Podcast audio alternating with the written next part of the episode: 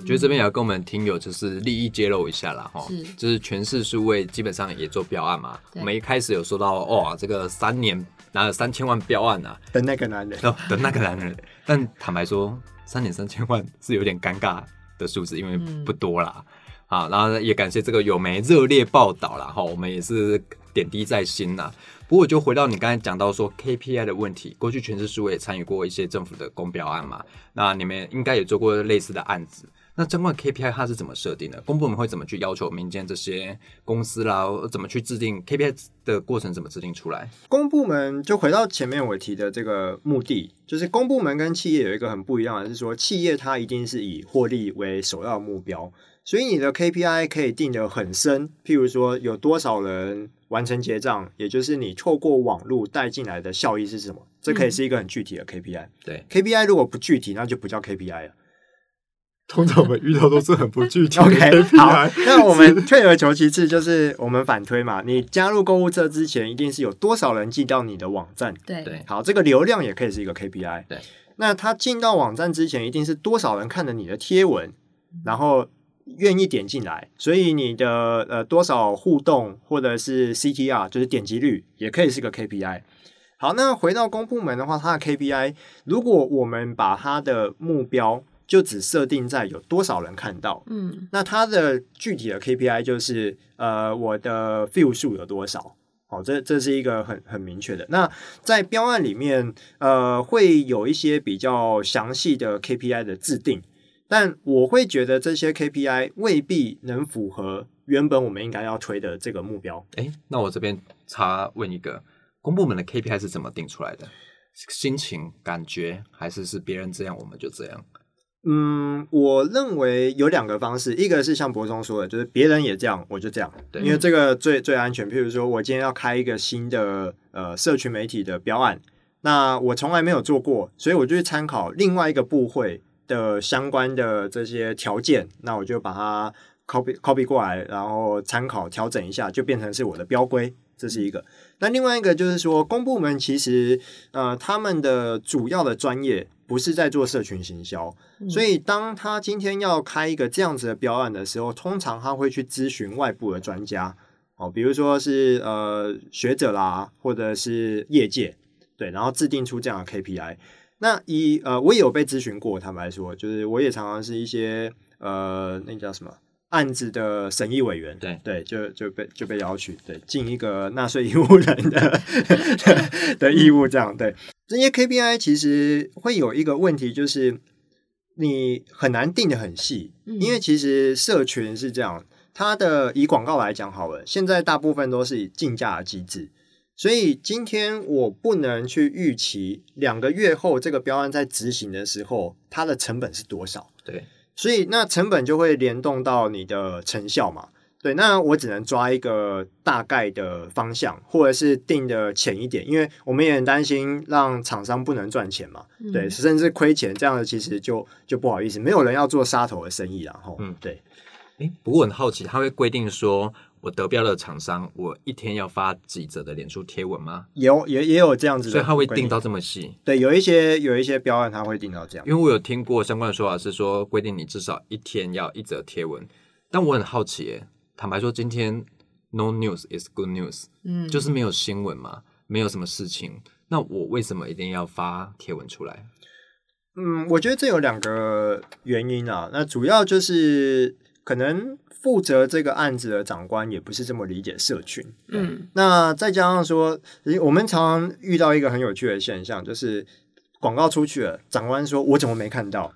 哎，不好意思，因为现在就是你看的脸书跟我看的脸书是不一样的。那我你可能设定的广告的受众是十八岁到四十五岁，结果长官是五十岁，他怎么可能会看到？对？对，或者是呃，我的广告出是透过联播网去发送，所以呃，今天你可能在风传媒上面没看到，那但是在联合报上面有看到，对，那这就是呃，取决于你的浏览行为跟个人的一些过去的数位足迹，对。对，所以嗯、在 KPI 的制定上面，很多时候其实是源自于长官对于数位的不理解。嗯对，那这就会出现像刚才博松提到的现象，就是我今天就没新闻了，我为什么还是要固定一天发一则？因为对长官才会觉得这个才有做事。对，这是一哦个很为难的点。比如说，我觉得有时候会为发而发，或者一些状况，像对昨天情人节，对啊，各部会好像都延上，就是起来发毛起来做，对嗯毛起来发。啊，当然我们有看到这个警政相关单位啦，就是把蝙蝠侠献翠配的那个图换成这个警察穿制服献人民翠配啦。那这个事情，我们觉得在这边也要批评一下，这这看起来是很诡异。不要说我们没有幽默感，蝙蝠侠献翠票我们都觉得很好笑。嗯，那你警察作为一个国家公权力甚至国家机器的象征，你穿着制服去向人民催配，然后完全没有前因后果，更不要说有前因后果，警方都不能这样以私刑方式去对付人民啊。所以我觉得这是一个缺乏政治敏感度的操作，诶，那更不用说你的脸书上实际上就是对公部门的一些社群操作颇有微词啦。那我觉得这会是有点踩在危险的边缘上。那对这个现象，你有什么建议啊？我的建议是，长官们要有公关的敏锐度，公关敏锐，公关敏锐度，因为很明显的是，呃，长官不可能第一线实际去操作社群，他一定是委托呃社群经理或者所谓的小编的这个角色去操作。那小编他的经验肯定不会如长官这么的多，人生经验嘛？人生经验啊，或者是政治敏感度啊、嗯职场经验啊。嗯所以，如果今天小编会出现这样的状况，肯定是长官他也没有足够的经验去判断这个是不是政治不正确，或者是呃踩到一些比较敏感的议题。好，是譬如说像呃先前呃，我坦白说，那个是一个好的例子。对，但是他是先错在先，就是警政署推了一系列的阅历，应该是警政署。那他就说他是呃特特勤组，对，就拍了帅帅的这个形象照，嗯，然后他是就是攻坚的形象。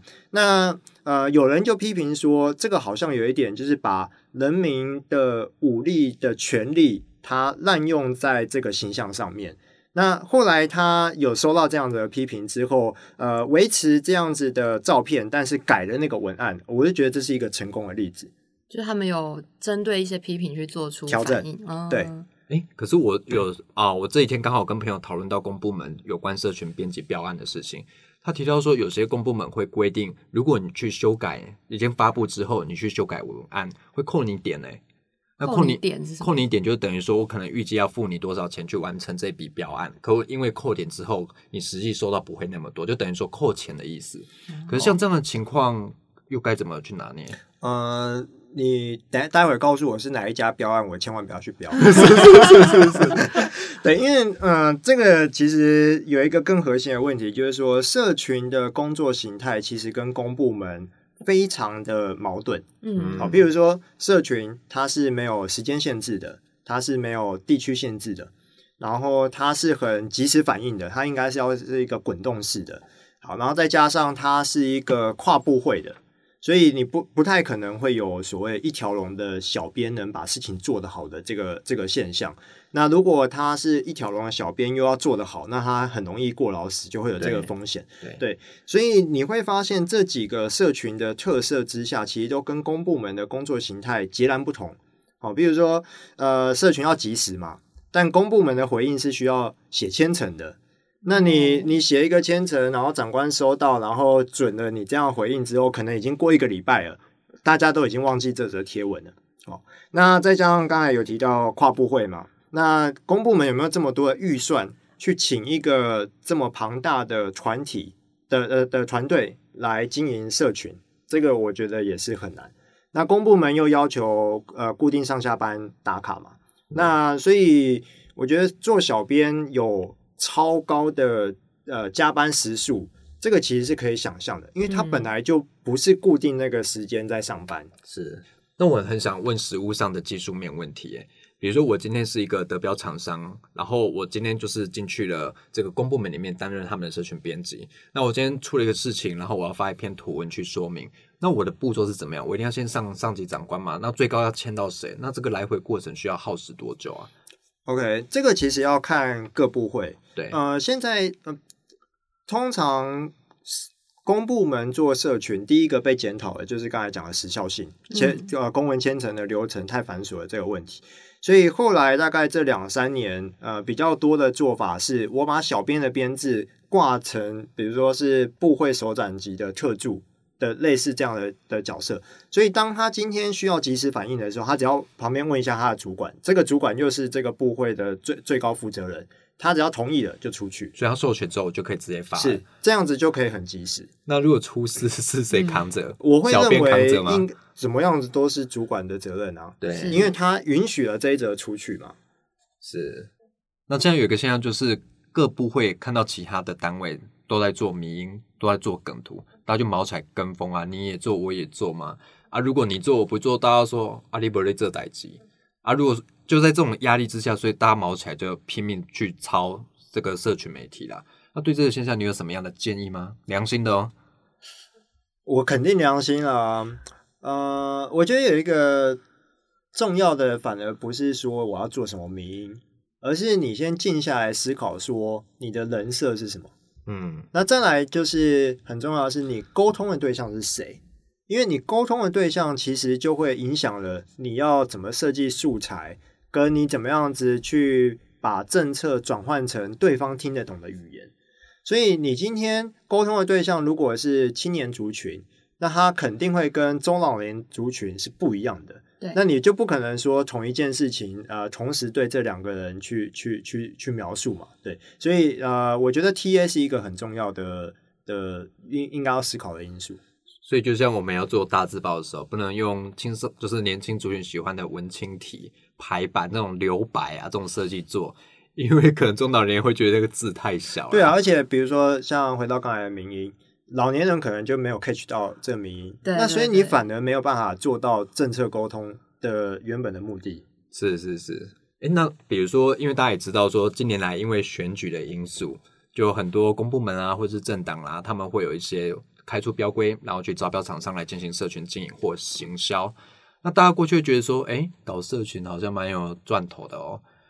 这件事情，我们今天要在这边到底是个迷思呢，还是真的是欢迎大家来加入这个来赚这个钱呢、我们今天就有请到这个非常丰富标规金案，三年哦，三年而已哦，就拿了三千万标案的陆子君来跟大家回应一下。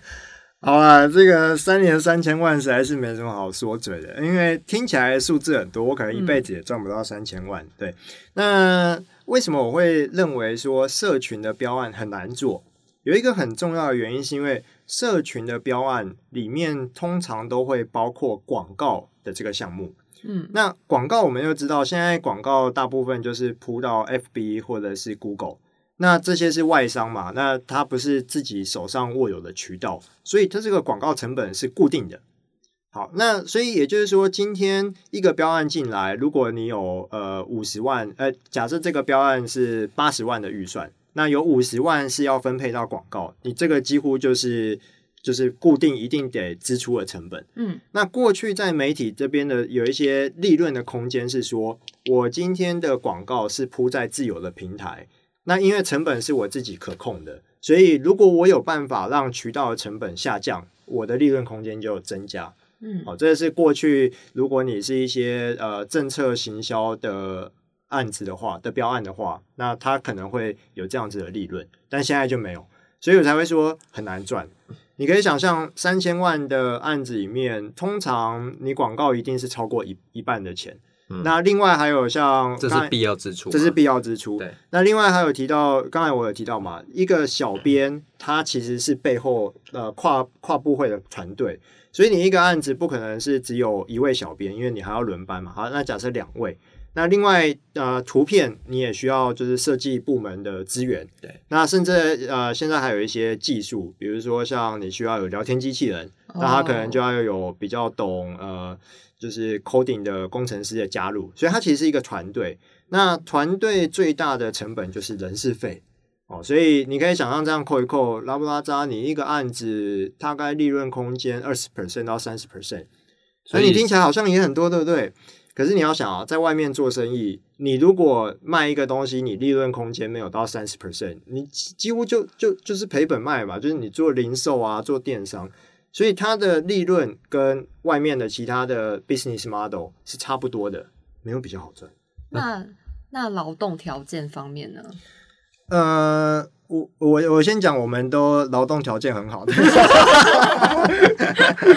但就像我们从新闻上看到，可能真的有些人工时是非常非常不合理的。嗯。其实就连以我们的例子来说好了，我们虽然说做社群是我们工作中的一个项目而已是，但我们基本上还要做网站啊，做 podcast，然后做社群，然后社群又有分 Twitter、Telegram、Facebook、Instagram，所以我们要做这么多事情，然后加上说，因为新闻这个事情是二十四小时在发生的，就算有时候你已经下班了，我很想说哦，我就是下班了，但就是出事之后，你还是得爬起来再做。所以我觉得那种精神上的耗损，你没有一个很明确的上班跟下班的限制。嗯可是社群小编应该也是同样的状况吧？嗯，比如说我要跟在首长前面，或者说我这个部会刚好出事了，出事的时候人家叫你起来，你可以不起来吗？对啊，对啊，那劳动条件呢？劳动条件，我觉得大家会检讨劳劳动条件，有一个很最大的因素就是我们是用过去的产业去思考社群工作的劳动条件。嗯那以我自己的经验来讲的话，我就会认为，呃，应该是设计出符合社群工作的劳动条件，他就不会觉得太差。哦，好具体举例来讲好了，如果今天你让社群小编不用进办公室工作，你会觉得他劳动条件太差吗？哦，就是多一些不行不行不行，不能那么快被说服。好好好好，不进劳不进办公室劳动的话，那工时怎么规定？OK，那工时的话，有没有可能让他无限制可以报加班，无限制。无限制报加班然后无限制的请假？哦，也就是说，今天全次书有开这样的缺是不是？呃，我们 我有点啊这边心动哎、这边也大方不藏私讲，就是以我们公司来讲的话，我们不敢说超优，因为我超优的对象，我可能比对的是 Google、Facebook 那些细股的产业，但我得说，我们的工作是比较符合我们的产业，也就是社群的工作的环环境。那我们的条件是什么？比如说，呃，我们的年呃年假，就是你只要到职半年之后，你的年假有十五天。嗯，嗯，哦，十五天这样很很多吧？你你现在有那么多吗？我有，啊，你有好，但能不能因为因为你很资深嘛，但能不能就是花掉是一个问题。啊，对，那再来就是我们呃，至少每两个礼拜有一天是不用进办公室工作的，哦你可以远距工作，所以一个月有两天。对，一个月有两天对。那呃年年年假你就还可以自己安排嘛，对，然后再来我们的工作时间。呃，八点到十点中间，其实你可以想象，在社群上面的用户是不太活跃的。嗯那你干嘛要早上8点到10对点吗那你干嘛要八点就上班？对嗯所以，由于我们公司的打卡时间是十点。嗯，对，那如果说你要做满八个小时的话，其实就是下午六点嘛。那甚至呃，你没事了，其实你要早走也可以。那相反的，就是有事的话，你就待晚一点。对，所以你可以想象啊，就是说，我们为了社群这个产业，制造出一个符合这样子的工作形态的环境。那它的劳动条件，呃，其实会有被劳检的风险。坦白说，像之前 Google 就被罚了，为什么？因为它是自由上下班，它没有打卡记录，对没有打卡记录就会被罚。那为什么会被罚？是因为劳动条件的相关规定是以前制造业留下来的，嗯但你怎么可以用制造业的产业的劳动条件去要求社群产业？所以它整个劳动规范的体系需要再次松动，甚至应对这样社群编辑这样的特殊工作性质，去制定出相关的的工作规范出来。不过我很好奇，比如说这几年大家都小编小编在叫啦哈，但其实我们这个做编辑的被人家叫小啦哈，就是有一点就是觉得 没送啊，哎呀，有点安内雅啦，哎有点安内雅啦 哦。那你觉得应该怎么去定位社群编辑？好不好？社群编辑在当代社群啊、社群工作中的重要性。我觉得叫社群编辑或社群经理都还蛮贴切的，可以形容这个职位。呃，像不管是在公部门或者是企业，我们看到比较健康的编制。那当然，你如果财力雄厚，你可以整个团队都是 in house，比如说像虾皮，对，他前阵子有公开分享他们怎么做他们的工作。对，那呃，如果折中或者是比较呃符合大家需求的，我会认为是有一个类似 PM 的角色，就是社群经理是 in house。那他可以根据自己的强项跟短处，去跟外部的团队合作。哦，譬如说这个团队的呃呃，这个社群经理，他强项是做设计，但是他可能不会摄影，或者是他不会制片或后置。那他要外包的，很明显的就是懂这些的团队。嗯，好，那如果相反的，他可能这个呃社群经理的角色比较像是呃老板的特助。哦，那他可能写新闻稿或什么他自己来，可是其他的，比如说呃社群的客服回应啊，或者甚至是我要怎么样设计出图片啊、影音啊，这些就是外包。对，所以我会认为这样子是比较好的呃角色的定位，就是小编的这个人，听起来还蛮羡慕的耶，因为他听起来是一个 team 哎，他应该要是一个他一个 team team，然后有社群经理，然后下面有非常多负责各种不同专长项目的一个社群编辑。哇，跟我们这个兼着做社群完全是天壤之别。可是我就回到这个问题，很多人觉得社群操作可以兼着做，你同意这样的看法吗？我会认为这个错觉是来自于现在呃学习的门槛太低了。哦，还有技术的门槛也被大幅的下降。举例来讲，我如果今天要拍一支影片啊、像直反正我很闲的这个样子，嗯以前可能要用比较专业的 Handycam 的，像 Sony 的那一种，嗯但是你现在拿着 iPhone，你其实就可以拍出蛮有质感的影片。差别只在于你怎么运镜啊，你的脚本怎么设计。好，嗯所以当今天这个呃专业技术的门槛被下降，然后学习的资源又很多的时候，很多人其实他可以身兼多职，他未必要很专精，可是他看起来好像都可以应付。那这就会造成一个错觉，就是哎，诶好像一个人都可以搞定很多事情。嗯我认为他的他的那个出发是因为这个原因。比如说，就像我们好了，我们很多工作都是兼着做啦。可是我觉得很难。如果是你的话，你会怎么去说服啊、你的公司说，告诉他们重视社群编辑的重要性以及它的价值？你会怎么去论述它的价值面？呃，还好我在公司不太需要说服别人，没有，但是我都要去说服客户。嗯，我会从一些别人跌倒的案例去告诉客户说，如果你没有这么重视的话，你可能就会出现这些风险。哦，这是一个方式。有没有什么具体的失败案例可以跟我们听友分享一下？具体的失败案例，呃，前面其实有提到一个政治敏锐度，对，嗯那我会认为他应该要让小编的角色是有政治敏锐度的。那他可能是一个跟在首长旁边看着他怎么样子去操作、怎么做决策的一个人，然后把实际要执行，比如说我要做什么图、拍什么影片去外包。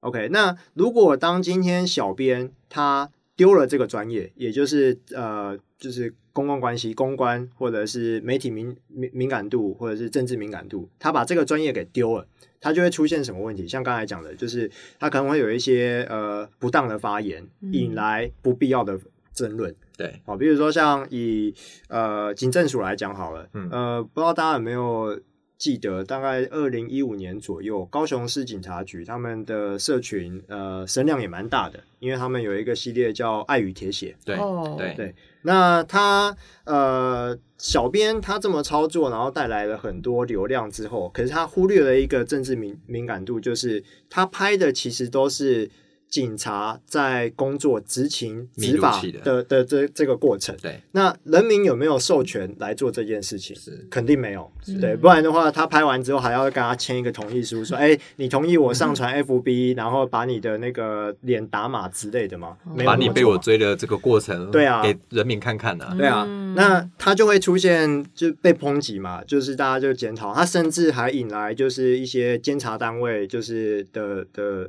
一些罚则之类的，对，嗯。所以呃很明显的他就踩了一个雷，对，那这个后果就是呃主管们他自己要承担嘛，是，不过综合以上听起来，我觉得子君你你比较同意说，目前公部门在经营小编这件事情上，他们是以扩散、以关注、以让人民知道这件事，或是刷一个存在、有一个印象为主要的目的，在他们设计做社群编辑的主要目的之一。可是我觉得这个目的跟所谓的公共沟通或公共政策的理性辩论，似乎还有一个 gap。那你觉得这个 gap 是有办法去拟平的吗？我如何从迷因图、从梗图，进而到下一个阶段，就是所谓的公共沟通，促进有品质的政策产出。你觉得这有可能吗？这是一个理想，还是它真的在现实上有实现的可能？我会觉得有可能发生，但不会是在公部门，反而是我们需要一些优质的媒体，比如说名人堂，哎，对对对对，对 它就会变成是一个呃公共议题讨论的平台。呃，我是由衷的这么认为，不是因为今天堂主坐在我旁边这样。对，那呃，公部门不太可能去执行这个角色，因为这本来就不是他们的主要的业务。嗯对，那呃，有一些公部门相关的部会发起的平台，它有在做这件事情，像呃，行政院有一个，就是大家都可以去提案嘛，对对哦对对对对的一个公公共讨论的平平台，我觉得它多少可以做到这件事。嗯那相呃回过来就是在人民的本身，就是大部分的人他是不会这么做的，因为他其实就跟行销漏斗一样嘛，就是你要听到就已经是一一回事，然后去做又是一回事，嗯再来更难的是你还要去讨论。对我觉得这个是一个很难的行为，所以呃也可以达成，但是你不能期望做这件事情的人很多。然后你甚至也不能期望说做这件事情的角色是落在公部门的责任上。我觉得我今天有点被毁三观呢、怎么？因为我本来觉得这件事是有可能的，但其实我有时候常这样想啦。一个资讯对人民来说，它是一个讯息，嗯，就等于说它是一个 answer。那我知道这个讯息，不代表说我可以知道里面的内容是什么。讯息跟内容是两个层面的问题。嗯我可以知道说发生地震，可是我可以不知道说它是哪一条断层所造成的地震。所以我觉得它是两个层次。那人民要从知道为什么，知道进而知道说背后的原因跟脉络是什么。我觉得光是这两个之间就很大的层次。这也是为什么名人堂我觉得做的有点辛苦的原因。嗯，做新闻大家可以知道有什么 news 发生，可是要看名人堂是知道说这个 news 背后是有什么样的复杂的结构性因素啦，有一些历史上的纠葛，甚至我们要细细爬出说过去以来所谓悬而未解的一些问题。所以我觉得它是个两个层次的问题。如果你今天期待说梗图就要做到第二层次的事情，不可能。我觉得那真是不可能的事情。也许我可以透过打脸啊、反驳的事情，让大家去对这个议题有第二层次的关注。可是你要透过梗图让大家直接去了解说背后的原因是什么，这个大结构是什么？哇，这个很难啊，有点缘木求鱼的感觉。嗯而且其实还有一个我们刚才都没讨论到的很重要的屏障，就是同温层效应。对其实我不喜欢这个字啊，就是回音箱啊 （echo chamber）。演算法，对，就是呃，也跟演算法有关系。应该说，演算法加深了这个鸿沟。嗯那呃，因为我们刚才提到的是不同立场对于政策的讨论嘛，那民音可能只能做到说，哦，我知道了这个讯息，对所以反过来跟你持不同立场的人，他也可以做一样的事情。但是我们不能期待这两方发出来的民音或是讯息能传到同一群人身上，然后引发讨论。这个很难，因为每个人他都呃，因为演算法还有因为回音箱效应的关系，他困在一个观点里面，他困在一个过滤气泡里面。嗯所以，当我今天接受了某一方的民音的时候，我即便想要去讨论，我也没有持不同意见的的讯息被我接收到，那我何何论去讨论它？嗯我觉得这是另外一个我们比较呃，其实刚才没有讨论到，但是可能也跟公部门没有太大的关系啊。嗯，那你觉得社群媒体这件事情，民众需要做受到什么样的啊、媒体适度教育吗？比如说我今天看到迷因图之后，作为民众、作为乐听众的我，我可以做哪些事情？你有没有什么样的意见可以跟大家分享？有，但我觉得太难做了，因为就连我们自己在这专业里面很很多时候也都会不小心分享了假新闻，然后就会羞愧了好几天，就是不发言，然后沉寂这样。对你只是借酒浇愁是哦，我觉得这个很很很很难避免，对因为连我们在身处在专业的传媒产业，我们都可能会不小心掉入了这样的陷阱，更何况可能不在这个产业、没有这样专业背景的民众。嗯，那我觉得有一个很重要的核心是，呃，开放的心胸。这听起来很像干话，但我真的是说辈的，就是呃，我为什么会这么建议？是因为如果你今天没有开放的心胸，你其实很难去呃有意愿接受跟你不同观点的人的发言，或者是呃不同观点的内容。嗯但当你有这样子的心胸去接受不一样的观点的内容的时候，才可以让你有素材去判断一个讯息它的不同的面向。嗯我不敢说它是假新闻，因为有时候它是真的新闻，可是它只描述了这整件事情的这整个件事情的某个角度。对，对，但是它是真的，所以我们需要的反而是很多不同面向的真的新闻。嗯那你要怎么去获得不同面向的真的新闻？我认为就是一个开放的心胸，还有阅读啦，还有、呃对，还有大量的阅读比如说，你能不能耐着心呃耐着有有耐心潜伏在呃不同立场的。社团里面呃、对的的政治人物后援会的会的社团里面，我觉得这个是一个很大的挑战，大家可以先试试。我都有在做这件事、哎，就是去按一些平常没有那么认同的可能粉砖啊，或者是去就是某政治人物后援会，就看看其他阵营、其他支持者们到底平常都看什么，他们的资讯来源是什么。其实真的也是拓展知识的好机会。而且其实看久了，你会发现他们不是你原本想象的这么的呃无理，对，嗯，他们有自己的理由去做出这样子的决定跟支持的立场。嗯，那节目最后让你喷一下好不好？你觉得现在公部门哪一个小编 你觉得最危险？好了，我们讲客气一点啊，最危险，有点快要引火上坟的感觉。如果只能选一个的话，哎，这样讲起来要很多。讲三个好了。呃，如果只能选一个的话，因为时间有限，还是你要讲三个？我们先从亚军开始。呃，不要，我每一次都来上节目都喷一个。如果只能选一个的话，我会认为外交部的社群，呃，值得好好的检讨。嗯，对，呃，为什么会这么想？是因为其实呃，操作这些看起来比较接地气，然后比较被广为流传的民音的内容，不只是外交部的社群嘛，嗯那包括像我们前面有提到海巡署啦，或者是其他的单位也都有。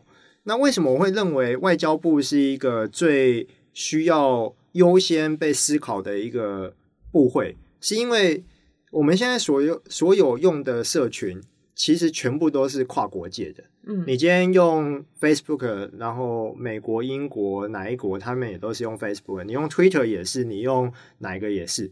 所以，当今天呃一个社群它代表了呃我们这个集体的人去作为一个外交的形象的时候，它其实应该要更谨慎。嗯嗯那不然的话，其实呃，不论是台湾的朋友，从社群上面看到，就会以为哦，台湾人都这么强，这么的呃，可能可能轻浮，或者是、呃进退不得已。我会觉得这个是比较值得思考的。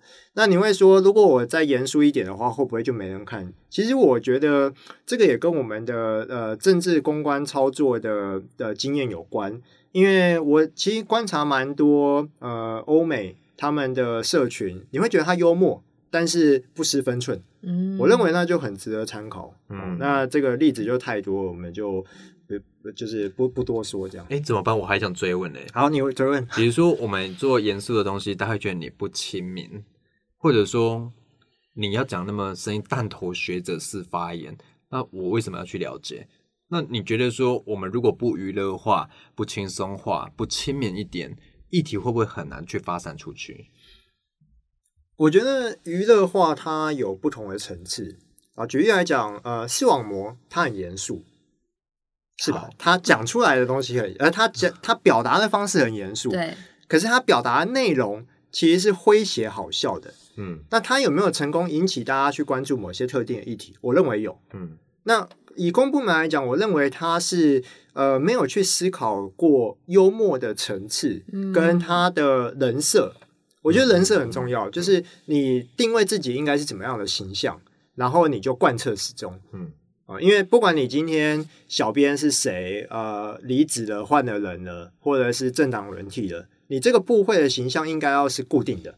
对，对，因为它代表的是你执行的业务，跟你可能应该要有的，就是在整个政治、政治呃政府单位里面机构的一个地位。对我我认为是这个样子。我想子君的意思应该就是说，呃兼顾幽默，或是我们说的亲民这样子的形象。但是当你在为了好笑，或是为了吸引大家关注的时候，应该还是在公部门还是会有一个界限在那边的吧？是的，是的，嗯那节目最后，我们再次感谢全市数位的执行长陆子君来到我们节目。那希望未来呢，他刚才还留了好几首，嗯而且他的外面这个讲课很贵哦。真的啊听到赚到。听到赚到，好不好？如果你想继续像我们一样寄生上流，听到赚到的话，欢迎私讯我们。那最后，我是柏松，我是新慧，我是子君，拜拜。拜拜